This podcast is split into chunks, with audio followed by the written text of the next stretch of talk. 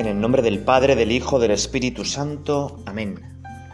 Padre nuestro que estás en el cielo, santificado sea tu nombre. Venga a nosotros tu reino. Hágase tu voluntad en la tierra como en el cielo. Danos hoy nuestro pan de cada día. Perdona nuestras ofensas, como también nosotros perdonamos a los que nos ofenden. No nos dejes caer la tentación y líbranos del mal. Señor, queremos hablar en este rato contigo, pero sobre todo queremos que tú nos hables. Muchas veces vamos a la oración a contarte nuestras cosas, que está muy bien, a desahogarnos, a descansar en ti. Y eso es fantástico. Pero además de todo eso, también vamos a que tú nos hables, a que tú nos digas qué quieres de nosotros, a que tú nos digas cuál es tu voluntad, a descubrir en mi vida pues lo que me, me pides, mi vocación. Y por eso en la oración tenemos que hablar, ¿verdad? Y para hablar pues igual te valen estas pues meditaciones, pero también tenemos que escuchar. Y no escuchar al que está diciendo aquí pues estas tonterías, sino escuchar sobre todo a Dios escuchar a Dios. Y una forma privilegiada de escuchar a Dios es escuchar su palabra, leer el Evangelio.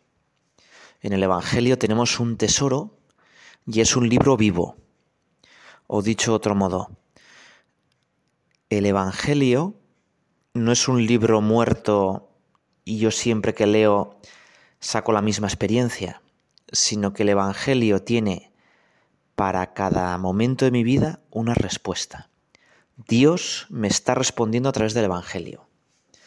Nuestros hermanos protestantes de esto saben un poco más que nosotros.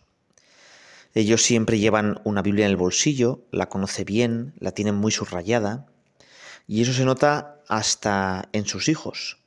Todos sus hijos conocen muy bien la Biblia. Nosotros, además de tener la Biblia, palabra de Dios escrita, tenemos también la palabra de Dios viva aquí, que es el mismo Jesucristo. Tenemos la Eucaristía. Por eso la celebración de la misa tiene dos partes. La liturgia de la palabra, donde la Iglesia nos pone unos textos escogidos, y después la palabra ya hecha carne, la liturgia de la Eucaristía. Y hoy queremos rezar con esta liturgia de la palabra con el Evangelio de San Lucas. Ya sabes que este año que estamos ahora, en la Iglesia recibe el año, recibe el título de año C. ¿Por qué es eso? Bueno, pues muy sencillo. El año A los domingos se lea San Mateo, los B se lea San Marcos, los C se lea San Lucas. Y aquí en Meditaciones Católicas, pues vamos a ir comentando el Evangelio de San Lucas poco a poco. Hoy en concreto, por si lo quieres releer, vamos a empezar a leer el capítulo 6 de San Lucas. San Lucas es un evangelista de lo más curioso. Yo suelo decir en clase que cada evangelista representa a una etapa de la vida de las personas. Y así, por ejemplo, Marcos cuando conoce a Jesús es un niño, parece que es el niño que, bueno, pues sus padres le habrían puesto algo de merienda para que en aquella tarde de los panes y los peces, pues siguiera a Jesús. Y es el que es generoso y deja sus cinco panes y sus dos peces a Jesús. También parece ser que la familia de Marcos, un poco acomodada, tenía una gran casa en Jerusalén y ahí es donde hizo la última cena. Y por eso, pues sus padres le dicen, Marcos, a la cama. Pero Marcos, pues no se va, ¿verdad? Sino que espía a Jesús y es cuando le pillan el huerto de los olivos y tiene que entrar en Jerusalén desnudo. Entonces Marcos, digamos que tiene el recuerdo de un niño de Jesús. Y da muchos detalles pues muy sorprendentes, ¿no? Como muy vivos. Sabemos que luego Marcos además fue secretario de San Pedro y que acompañó algún viaje a San Pablo, aunque bueno, tenía un poco miedo. Bueno, los santos como nosotros también tienen defectos. Bueno, pues nosotros también queremos ver a Jesús con la ilusión de un niño, con su asombro, con su admiración. No queremos ser, pues eso, ramas viejas y secas que ya se lo saben todo pero no solo había niños siguiendo a Jesús. San Mateo es un hombre ya bastante mayor. Es publicano. Recaudaba impuestos. Más todavía, él daba una parte de los, lo que tocaba a los, a los romanos, pero su sueldo era lo que recaudaba de más, con lo cual tendía a ser muy injusto, a ser muy rico y a ser muy odiado. Y Jesús pasa y le llama. Y él, dejándolo todo, le sigue. Es un converso. Y tú y yo también, cuando leemos a San Mateo, queremos seguir a Jesús con el espíritu, con las ganas, llenos de fuego como los conversos. A veces nos dan un poco envidia, ¿verdad? que esas personas que de repente se han encontrado con Jesús, que le ven todo como nuevo, tienen como una ilusión especial, unas ganas especiales. Y así, en ese ciclo A, queremos, pues, seguirte con las ganas de un converso. Mateo además es apóstol, como otros evangelistas, Juan, el águila. Juan cuando conoce a Jesús es un adolescente, con 15 años ha decidido que ya no va a seguir a Cebedeo su padre, que se va al desierto con Juan, que él no quiere ser pescador y llevar la vida de su padre, que él quiere algo diferente. Y entonces se va al desierto y empieza a seguir a Juan, y allí conoce a Jesús. Y se entusiasma con Jesús, se acuerda de la hora en la que conoce a Jesús, y ya no le va a dejar no le va a dejar ni siquiera el momento la cruz y va a recibir a la Virgen María en su casa. La Virgen María va a empezar a vivir con Juan. Bueno, por tanto es el apóstol privilegiado para hablarnos de Jesús. Él reposó su cabeza en el pecho de Jesús. Él tenía la oportunidad de cenar, desayunar, estar todo el día con la Virgen María. Y con Juan queremos tener ese amor puro de un adolescente, queremos tener esas ganas de comerse el mundo, de cambiar el mundo, de transformar un adolescente, y queremos contigo, Juan, reposar nuestra cabeza en el pecho de Jesús. Pues Juan es un evangelista muy especial que la Iglesia reserva para los grandes tiempos, para la Pascua, para la Cuaresma, con unos pasajes eh, totalmente diferentes a todos los demás. Juan escribe precisamente para explicar lo que los demás no habían explicado. Y vamos a Lucas, el Evangelio de nuestro año. Lucas es también llamado el Evangelista de la Misericordia. Lucas es el único que no es judío. Es un griego convertido por San Pablo. Parece ser que era médico o algunos dicen que era pintor. Y lo curioso es que Lucas, como él mismo explica, quiere hacer un relato ordenado de la vida de Jesús. Es un hombre maduro, ya con una visión pues, de, la, de la vida, seguramente habría estudiado algo de filosofía griega, un hombre ordenado, y entonces quiere hacer un relato ordenado. ¿Y qué hace? Pues lo que hace es entrevistar a las personas que más habían conocido a Jesús. Y seguramente San Lucas entrevistaría a la Virgen María, porque es el único que nos cuenta la Anunciación, los magos y muchos otros detalles preciosos, ¿no? Que nos explican que Dios es misericordia. Por ejemplo, tiene las parábolas de la misericordia del hijo pródigo, de la oveja perdida, tiene al buen ladrón que en último momento se, se arrepiente, tiene los discípulos de Maús. Es un evangelio precioso. Bueno, pues dentro de ese evangelio de San Lucas que la Iglesia nos pone este año para que lo meditemos, el Evangelio de la Misericordia.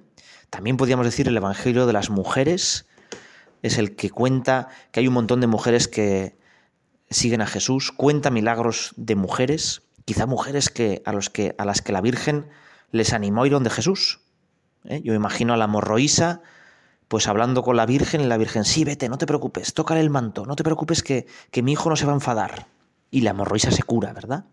Bueno, pues hoy tenemos este Evangelio de Lucas para meditarlo, para disfrutarlo.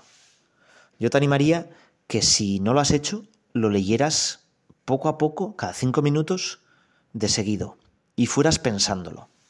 Aquí en Meditaciones Católicas irás encontrando, pues, guía y, un poco de luz para algunos pasajes.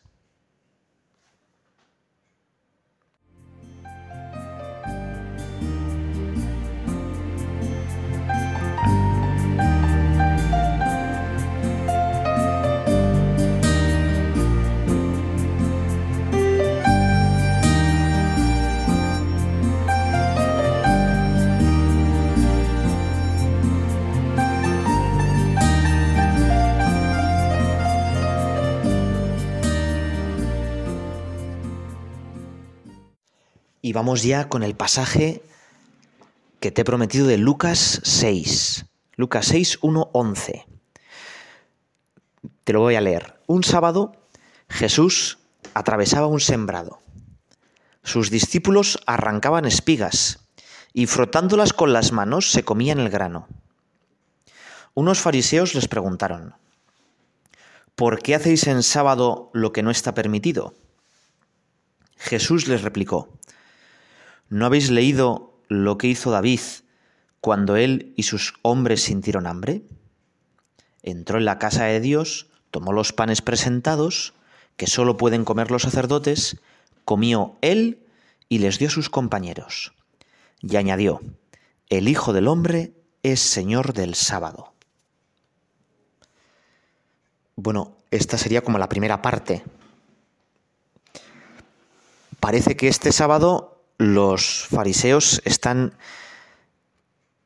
empeñados, en vez de dar gloria a Dios, en atacar a Jesús. Porque el siguiente pasaje es que Jesús, después de esto, va a la sinagoga, hace un milagro y todavía le vuelven a atacar más, ¿no? Los fariseos dedican ese sábado para criticar a Jesús. Y quizá nosotros, bueno, no nos pasa esto, pero muchas veces cuando tenemos tiempo, es cuando peor vamos, cuando más atacamos a los demás. Cuando tenemos pues unas vacaciones, unos puentes, cuando nos reunimos en familia, pues muchas veces desatamos nuestro yo y atacamos a los demás, como estos fariseos. En vez de en sábado dedicarse pues a, rezar a Dios, a reconocer a Dios que lo tenían delante, ellos atacarle.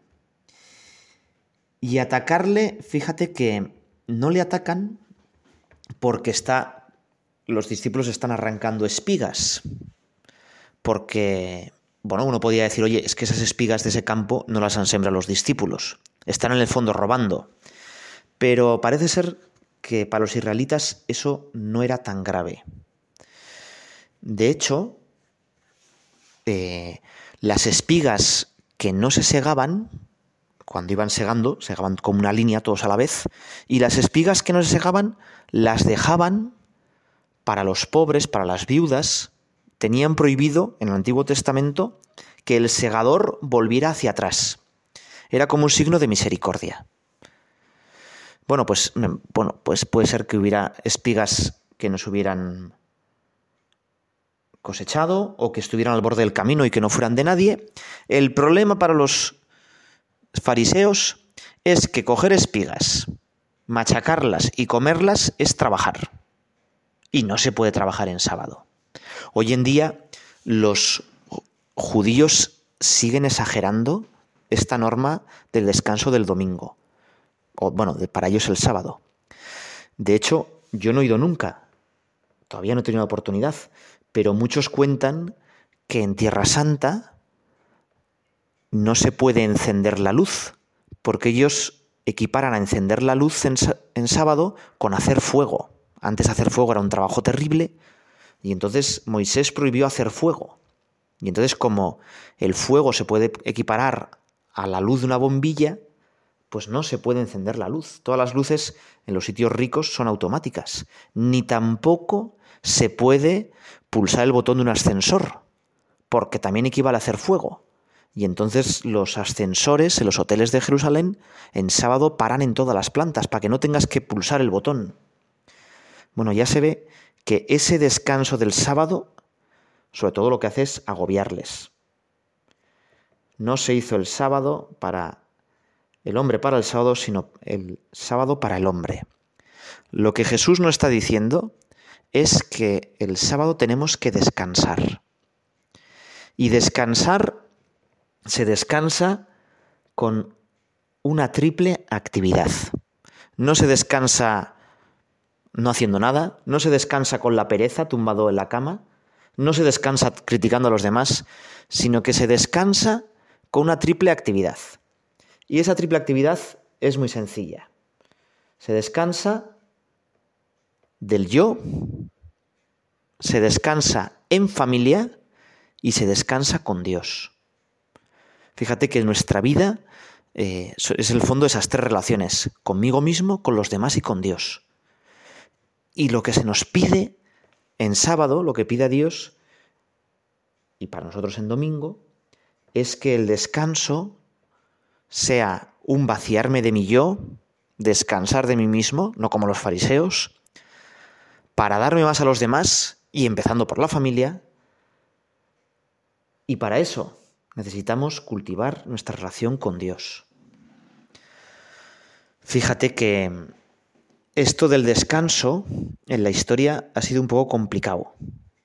Los judíos lo tenían muy claro. Una vez a la semana, cuando a ellos les tocaba la luna llena o la luna nueva, cada siete días descansaban. Y sobre todo cuando eran esclavos, esto lo predican de una manera muy radical. Si has leído el primer capítulo del Génesis, el mismo Dios descansa.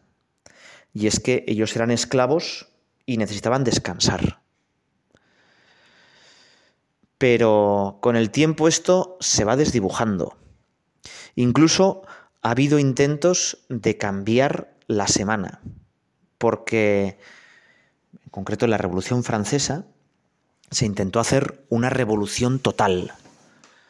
Es decir, que la gente no se acordara para nada del cristianismo, superar el cristianismo por completo. Se cerraron las iglesias, se puso como obligatorio el culto a la diosa razón, pero eso no era suficiente. La gente se acordaba que una vez a la semana antes iba a misa. Y entonces decidieron cambiar la semana y poner la semana de 10 días, la década. Pero claro, trabajar nueve días, descansar uno, es mal negocio. Y además tenían otros problemas, porque por ejemplo, pues, oye, 25 de diciembre Navidad, 7 de julio San Fermín, se acordaban de que en determinadas fechas había fiestas muy especiales. Y entonces decidieron cambiar también el calendario. Y el 21 de cada mes empezaron sus nuevos meses revolucionarios, con nombres pues un poco cursis, ¿no? Fructidor, Floreal, Brumario, para que la gente no se acordara. Incluso decidieron cambiar los años, porque estamos en el año 2021 del nacimiento de Jesús. Entonces el año 1793 fue el año 1 de la nueva era. Fue un intento radical de eliminar el cristianismo y por tanto también eliminar el sábado o el domingo, el descanso semanal. Bueno, pero ya se ve que descansar un día de cada diez no es buena idea. Total que en 1917 la revolución rusa volvió a la carga. Y entonces se les ocurrió hacer, para que fuera más atractivo, la semana de cinco días. Esta sí que nos gusta más, ¿no? Trabajar cuatro, descansar uno. Esto se parece más a la que tenemos ahora, ¿verdad? Pero también metieron la pata. Eran rusos, tenían que producir mucho acero y, y mucha maquinaria para, para sus guerras, y entonces decidieron que no podía ser que hubiera un día en el que todos descansaran. ¡Qué horror! Y entonces lo que hicieron fue que el primer día de la semana dividieron la sociedad en cinco colores. ¿eh? Rojo, verde, amarillo, azul, negro. Y el primer día de la semana descansaban los rojos, el segundo los verdes, luego los amarillos, los, los, los negros. ¿Qué pasaba? Que en realidad ningún día era de fiesta de verdad.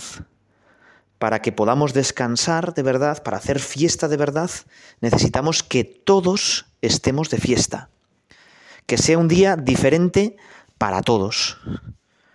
Esto también a nosotros nos habla de que nuestro domingo, nuestro día de descanso, de culto al Señor, de estar en familia, de esas tres relaciones, tiene que ser un día también apostólico. Yo solo podré descansar, y también estoy hablando del descanso eterno, del cielo, cada domingo es un pequeño adelanto del cielo, yo solo podré descansar si todos algún día pueden descansar. Si todos algún día entran en ese descanso eterno. Cada uno de nosotros no es un ser aislado que no tiene nada que ver con los demás, sino que es un ser que está unido con múltiples ganchitos a muchísimas otras personas. Yo solo descansaré de verdad si contribuyo a que todos entren en el cielo. Por eso vamos a pedirle hoy, Señor, pues que sepamos descansar, que sepamos descansar de verdad, descansando de mi yo, descansando con los demás y haciendo apostolado, y sobre todo descansando, metiéndonos en Dios.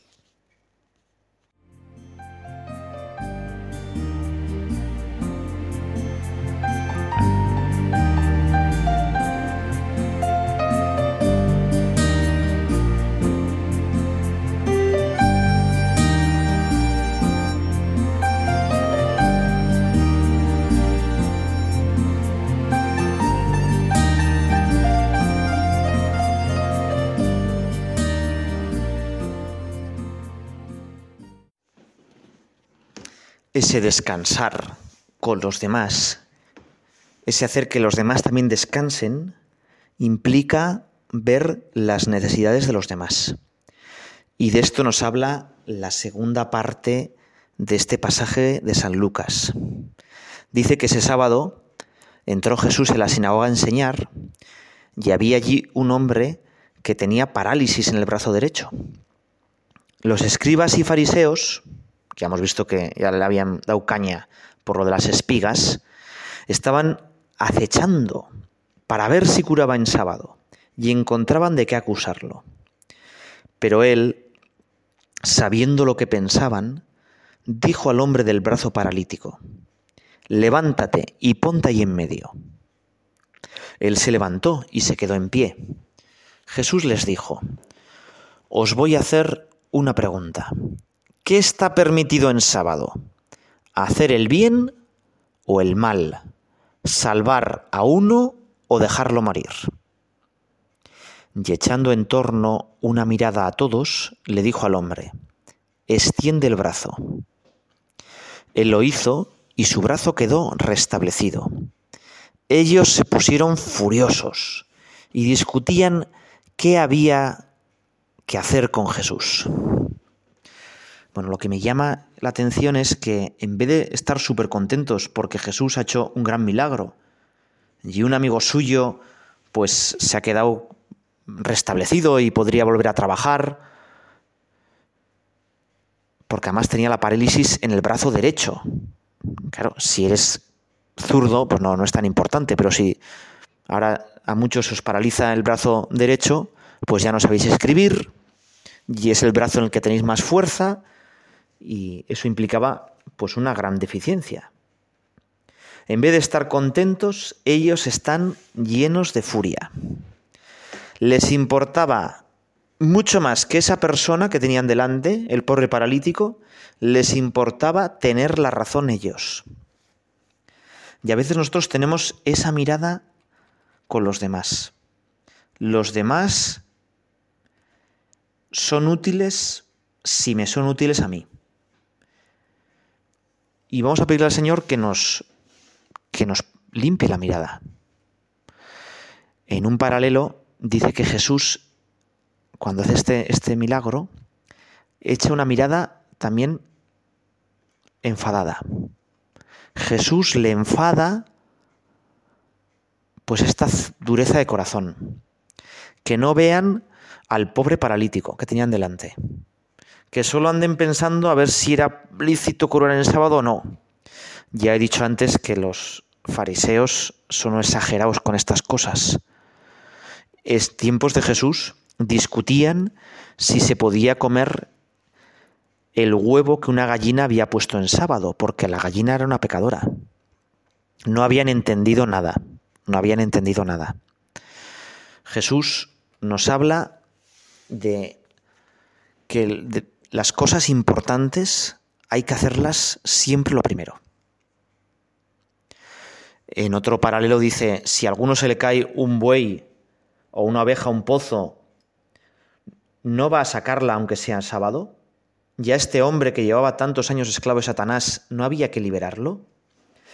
Bueno, nosotros tenemos que tener muy claro que lo primero en nuestra vida siempre tiene que ser lo importante.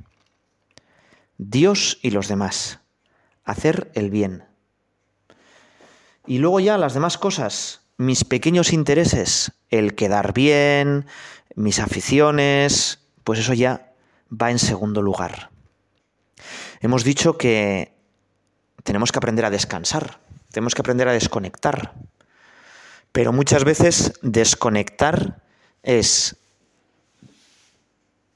preocuparme más de los demás.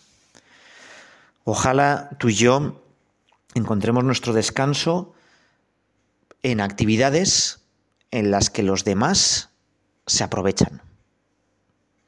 Cuando uno está pensando, voy a descansar, los demás me estorban, ahí algo está fallando. Ahí algo está fallando.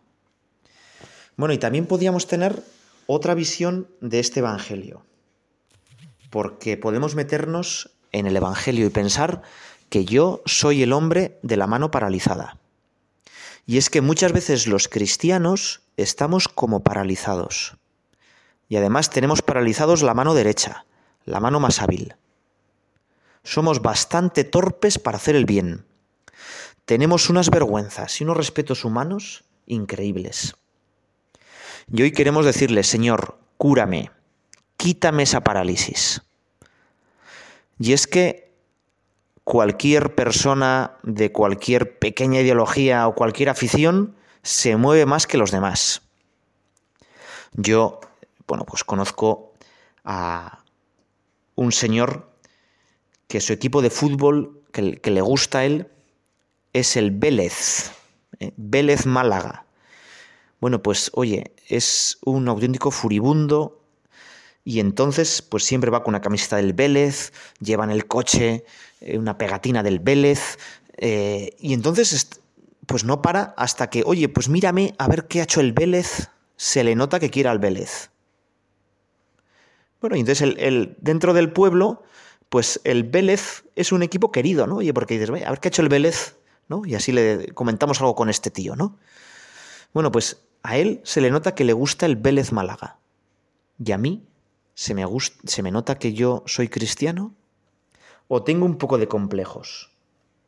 Fíjate que una esponja, si está mojada, allá donde la dejas moja.